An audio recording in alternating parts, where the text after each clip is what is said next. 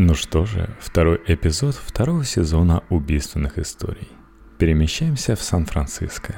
История Зодиака. Убийцы, который дразнил полицию через СМИ. Другая младшая сестра погибшей, Кристина Суини, утверждала, что во вторник, 24 июня 1969 года, Дарлин ей сообщила о готовящихся важных событиях. Она ничего не объяснила сестре, лишь заметила, что подробности того, что произойдет, будут обсуждать все газеты.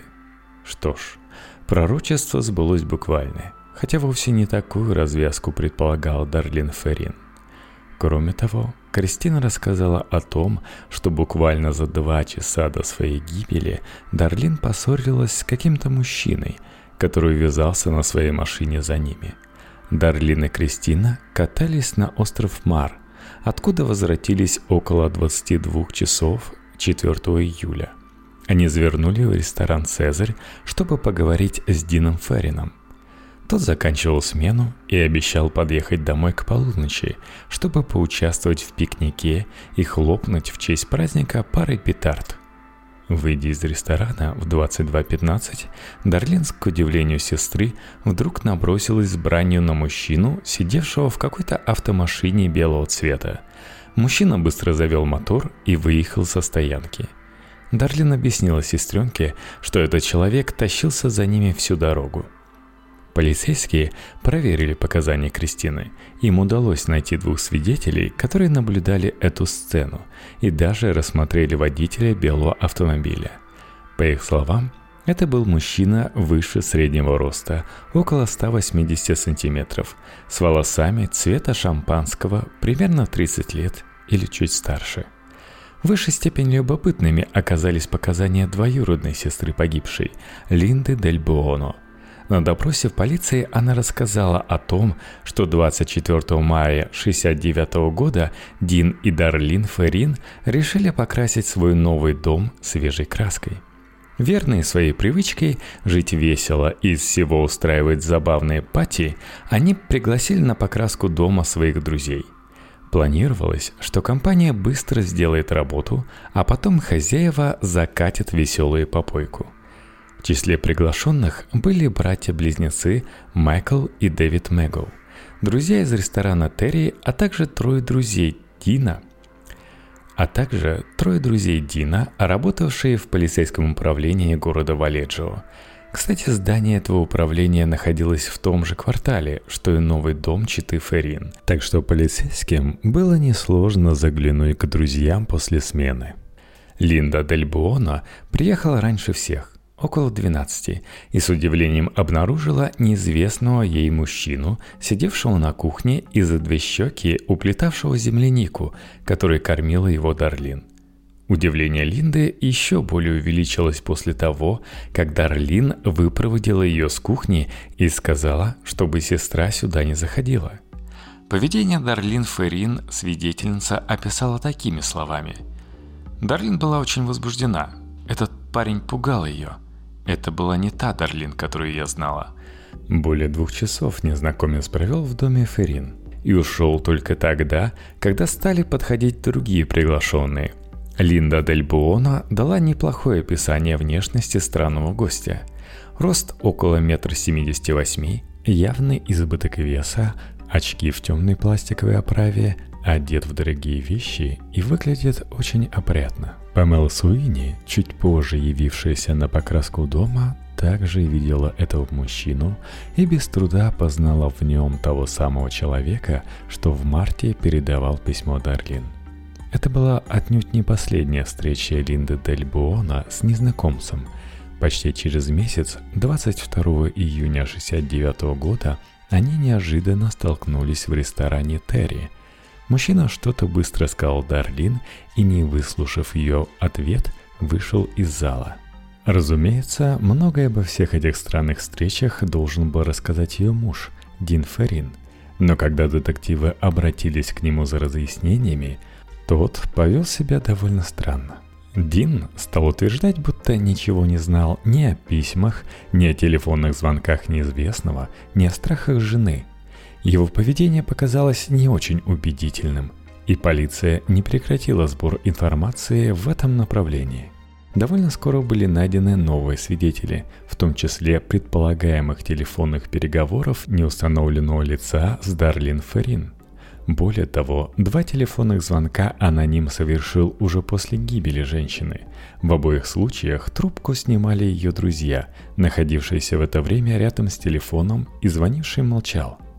Полиция считала, что неизвестный намеревался поговорить с вдовцом и старалась добиться сотрудничества Дина. Тот же всячески юлил и пытался убедить полицейских, что никогда не помышлял о мелочной опеке жены – она, мол, была свободным человеком, нравилась многим мужчинам, и он, Дин Ферин, вовсе не собирался мешать ей жить. К тому же повод для ревности она вовсе не давала. Но о последнем заявлении Дина Ферина предоставлю судить слушателям самим. Понятно, что такого рода объяснения выдавца только усиливали недоумение полиции. Впрочем, это важно подчеркнуть, никто из следователей не подозревал Дина Фрина в убийстве жены, хотя он без затруднений сумел доказать надежное алиби на момент покушения, полиция склонялась к мысли, что Дину есть что скрывать. Возможно, причиной подобного умолчания служило уязвленное самолюбие супруга – Возможно, он просто не хотел очернить своими показаниями имя погибшей. Возможно, существовали какие-то иные причины для подобного поведения.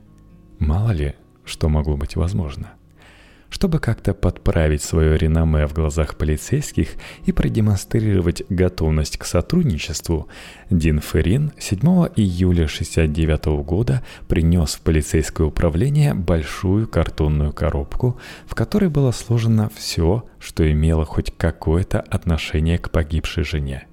Ее фотоальбомы, магнитофонные записи, письма и открытки – Перебирая почту Дарлин, Ричард Хоффман обратил внимание на один из конвертов, по краям которого были заметны вдавления от текста. При изучении конверта в косых лучах стало понятно, что детектив не обманулся в своих предположениях. Конверт и в самом деле когда-то оказался под листом бумаги, на котором рукой Дарлин Ферин был написан некий текст, который содержал следующие слова – погрязший, свидетельствовали высоко, замеченный, зарубленный, а также несколько нечитаемых буквосочетаний. Полицейские посчитали, что перед ними свидетельство того, что Дарлин готовилась ответить анониму обличительным письмом. Человека, преследовавшего Дарлин, следовало найти еще и для того, чтобы исключить в будущем угрозу самосуда – Нельзя было исключать, что вдовец погибший и его младший брат Уильям Дин решили действовать сообща с целью самим установить фамилию анонима и расправиться с ним. Пассивность органов защиты правопорядка могла в этом случае привести к новым преступлениям и жертвам. Поэтому розыски лица, предположительно преследовавшего женщину в последние месяцы ее жизни, велись весьма активно – Следует отдать должное американским сыщикам. Они сумели довести до конца почти глухое дело. Одному из своих друзей Дарлин как-то проговорилась, что преследующий тип работает барменом. Другому она показала ресторанчик, в котором с ним познакомилась. Полицейским оказалось достаточно этой информации, чтобы перетрясти все графство и отыскать нагловатого матча – его задержание вечером 11 июля 1969 года в ресторане «Джекс Хэнгаус» произвел тот самый сержант Джон Линч, что первым приехал к расстрелянным Феррин и Мэгу. Наглый и самодовольный тип, не раз замеченный в антиобщественных выходках, действительно работал барменом в Элкс-клабе, расположенном неподалеку от уже упоминавшегося клуба Blue Rock Springs – он был с породы людей, называемых в России безбашенными. Он действительно домогался близости с Дарлин Ферин и делал это откровенно вызывающе. Впрочем, вся спесь горящего калифорнийского плейбоя моментально соскочила, едва только его доставили на допрос в управление полиции Валеджио. Бармена подвергли мощному психологическому прессингу, отметая сходу все его оправдания – Но как не был противен этот человек, после почти семидневного допроса полиции пришлось признать, что он не мог осуществить преступление на парковке перед гольф-клубом. Аноним признал все свои домогательства, преследование, телефонный шантаж и прочее – но сумел доказать, что на момент совершения убийства он имел железное алиби. Его выпустили на свободу 18 июля 1969 года, поскольку официально против него не двигалось никаких обвинений, имя и фамилия этого человека никогда не были оглашены полицией. Что мы в итоге имеем? Перспективная версия оказалась пустышкой. Следствие вернулось к исходным рубежам – Вместе с тем, бросая ретроспективный взгляд на отработку версии сексуального преследования Дарлин Ферин, нельзя не отметить, что она и поныне представляется весьма содержательной. Один из самых компетентных исследователей преступлений Зодиака, американский писатель и криминолог Роберт Греймсмит, спустя почти два десятилетия заявил, что ему известно о знакомстве Дарлин Ферин со своим убийцей – ее убийцей действительно был серийный преступник, известный под кличкой Зодиак, и этот человек вступал в личный контакт с Дарлин. Помимо бармена из Элс Клаба был и другой преследователь, и вот именно его следовало разыскать летом 69 года – Другими словами, по версии Грейсмита, полиция в июле 69 года слишком быстро отказалась от перспективной версии. Два разных человека были восприняты следователями как одно лицо. Если один бармен ездил на белой автомашине, то второй, настоящий убийца, на коричневой. Если один звонил по телефону и молчал, то второй говорил – если один посылал подарки, привезенные из Мексики, то второй слал угрожающие письма. Один из них вызывал у Дарлин только презрение, второй – настоящий страх. Криминалистический опыт свидетельствует, что почти все серийные убийцы совершают свои первые преступления против лиц одной с ними расы и в местности, расположенной неподалеку от своего дома – Соблюдение этих условий обусловлено стремлением преступника, зачастую неосознанным, действовать в психологически комфортной для себя обстановке. Хочется отметить весьма примечательное перемещение убийцы в ночь с 4 на 5 июля 1969 года. Совершив выстрелы у клуба, ему надлежало проехать к телефонной будке, расположенной рядом с полицейским управлением – Фактически, он двигался навстречу полицейским машинам, выехавшим к гольф-клубу. Если бы сержант Линч отправился в путь после первого телефонного звонка, он бы вполне мог повстречать в дороге машину убийцы, двигавшуюся ему навстречу. Конечно, сама по себе эта встреча в тот момент не привела бы к задержанию преступника, поскольку Линч еще не знал, кого надлежит ловить. Но вполне может быть, что профессиональная память полицейского помогла бы ему вспомнить особенности внешнего вида встреченной машины и ее водителя.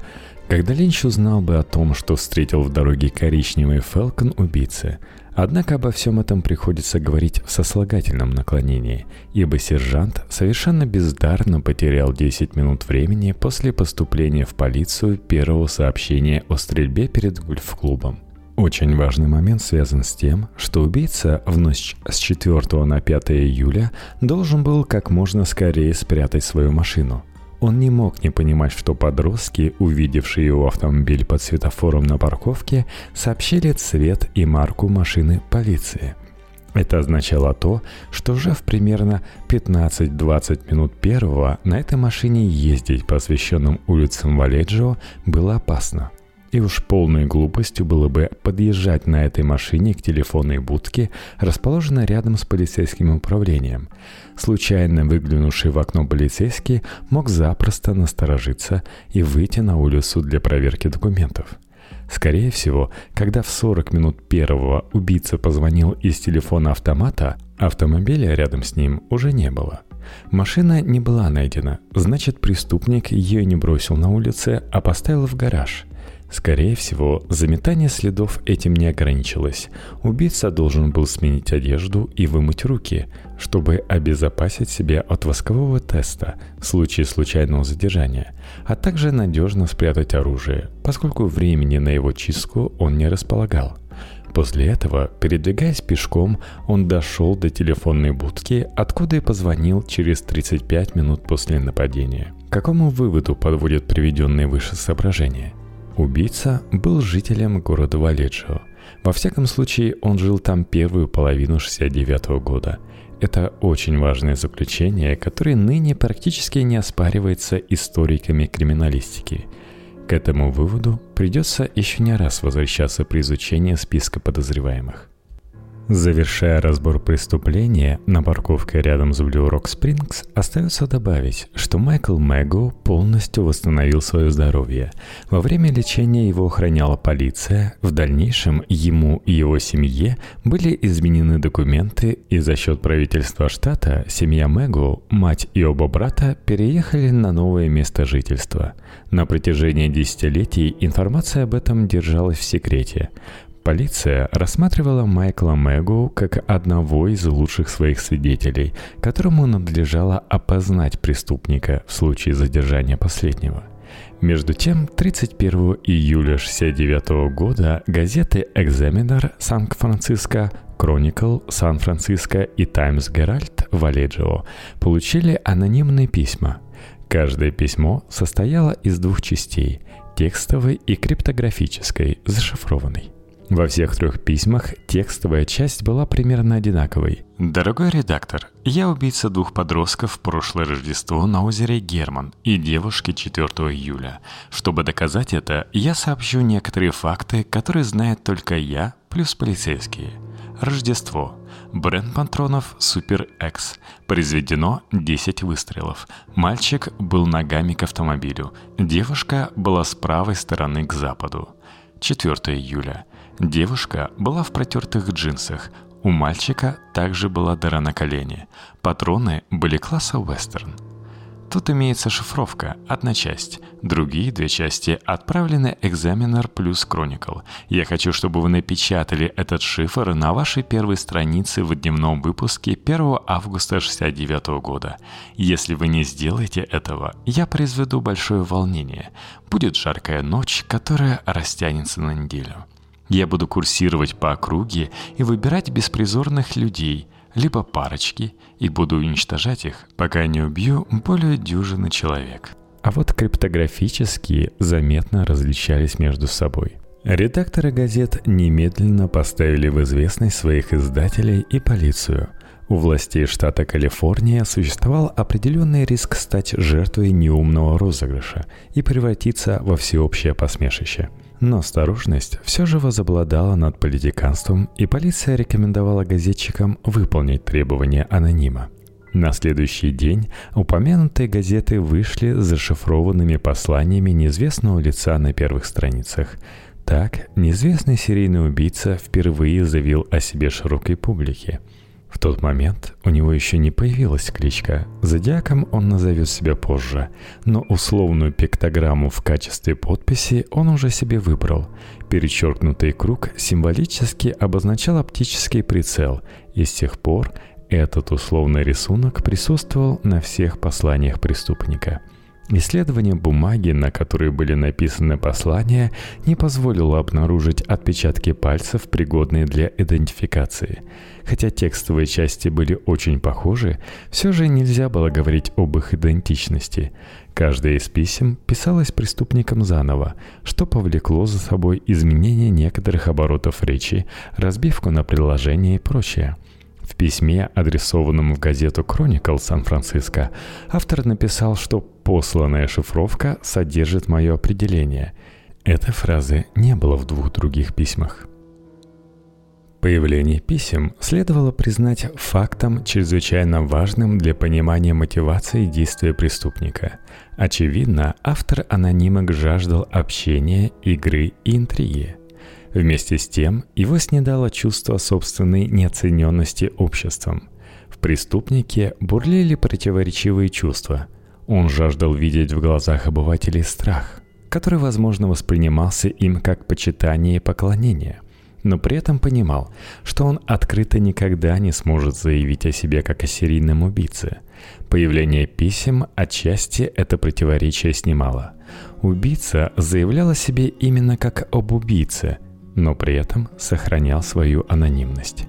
Тот факт, что письма были посланы в газеты, а не на телевидение или радиостанции, указывал как на предпочтение автора писем, так и на то, что с ним возможен диалог.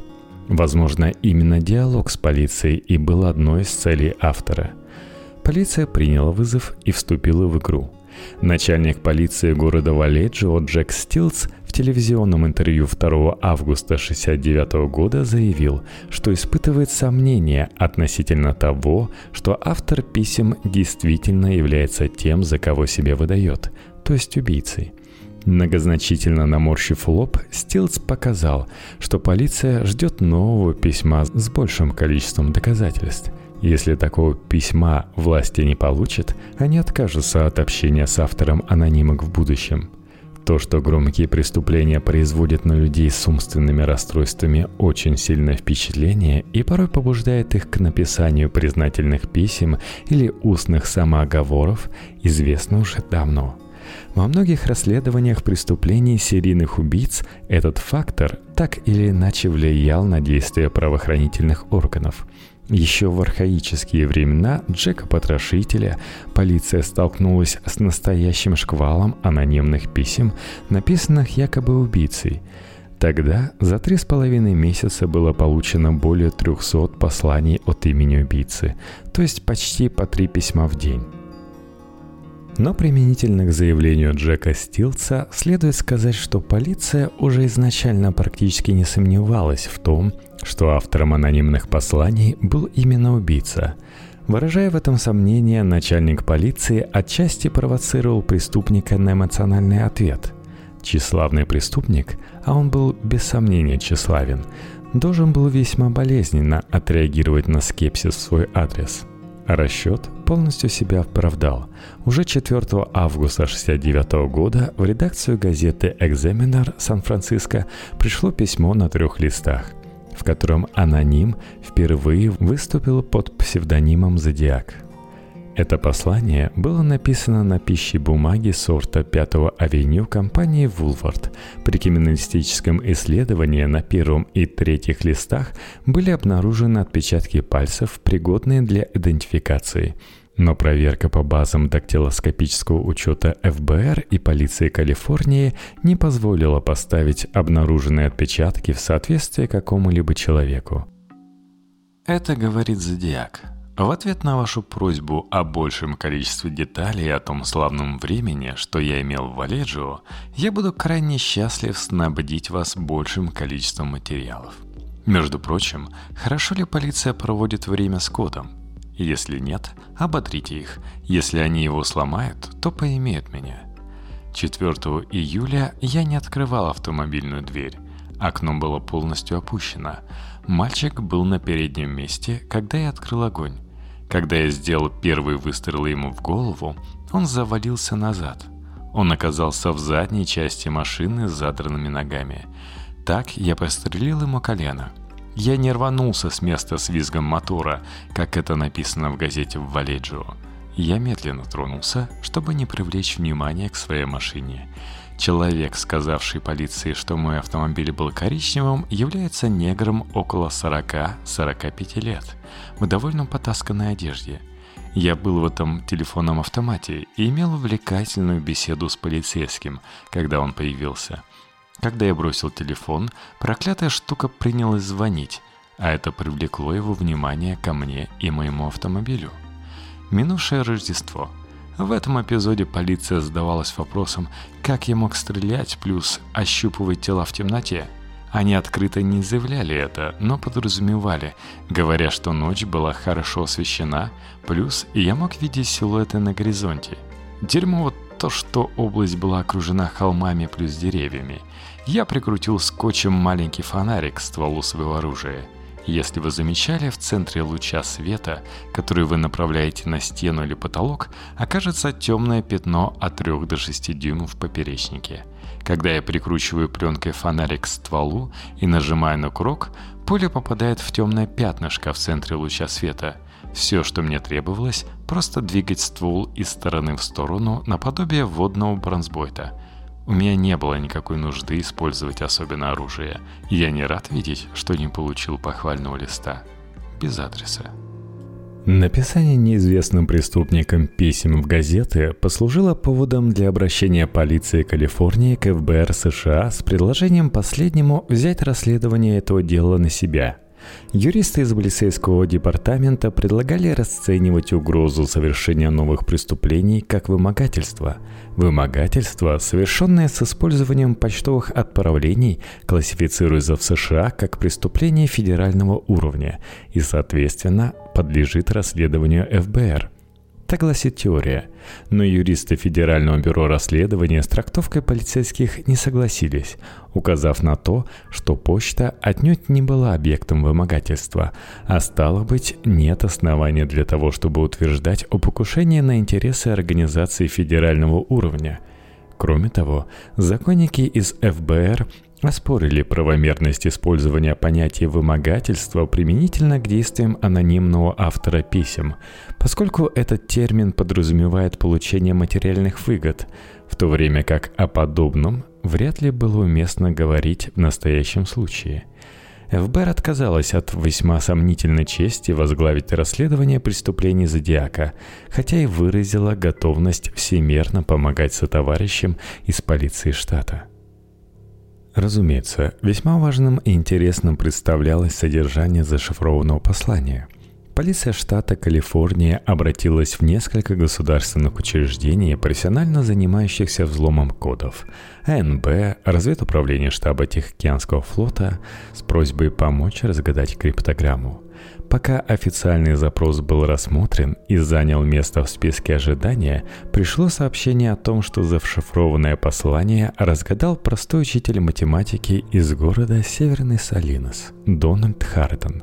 Ему помогала супруга – Чита вообще увлекалась решением разного рода кроссвордов, головоломок, изучала популярную литературу по истории криптографии. Зашифрованное послание, опубликованное в газетах 1 августа 1969 года, супруги восприняли как своего рода шараду, которую они с успехом решили. Полиция города Валеджио 8 августа 1969 года получила от Харридена расшифровку криптограммы Зодиака и тут же обратилась к командованию Тихоокеанским флотом США с просьбой оперативно ее проверить. Отдел криптографии разведывательного управления флота, расположенный на острове Скакс, подтвердил правильность расшифровки. Уже на следующий день газеты Chronicle Сан-Франциско и Times Herald в опубликовали расшифрованный текст криптограммы. «Я люблю убивать людей, потому что в этом так много забавы. Это большая забава, чем дикая игра. Прекрасное убийство, потому что человек – самое опасное животное – все уничтоженное дает мне наиболее волнующий опыт. Это является даже лучшим, чем секс с девушками, лучшей частью. Когда я умру, я буду повторно рожден в раю. И все убитые сделаются моими рабами. Я не дам вам мое имя, потому что вы попробуете меня согнуть и остановить мой сбор рабов для моей загробной жизни. Тот факт, что ФБР США не захотела принимать на себя расследование преступлений Зодиака, наглядно свидетельствует о том, что в июле-августе 1969 года его преступления, хотя и расценивались как безусловно тяжкие, все же сенсационными не считались. Просто на этого преступника смотрели как на очередного серийника в ряду прочих, чьи преступления прогремели в Штатах в 60-х годах минувшего столетия – Сообразно с этим велось и расследование его злодеяний. Тактику правоохранительных органов можно назвать коротко – ожидание ошибок. Хотя, казалось бы, в распоряжении полиции имелись и словесный портрет убийцы, и образцы пуль, выпущенных из его оружия, и описание машин, на которых он ездил, даже отпечатки пальцев. Последнее, впрочем, предположительно – тем не менее, следствие не располагало подозреваемыми, в отношении которых можно было бы применить весь этот потенциал. Было непонятно, где такого подозреваемого следует искать. Поэтому властям приходилось фактически ожидать совершения новых преступлений в надежде, что в конце концов убийца допустит ошибку. которая позволит выйти на его след. В деле Зодиака эта пассивность правоохранительных органов весьма заметна, и многие историки ставили ее в вину следователям, но подобный упрек вряд ли справедлив. Вряд ли стоило высоко оценивать результативность возможной превентивной тактики в тот момент времени – в этой серии без убийств, но следующая прямо с него и начнется. Если вы хотите регулярных выпусков, то не забывайте оставлять нужное количество звездочек в iTunes и писать, конечно же, комментарии.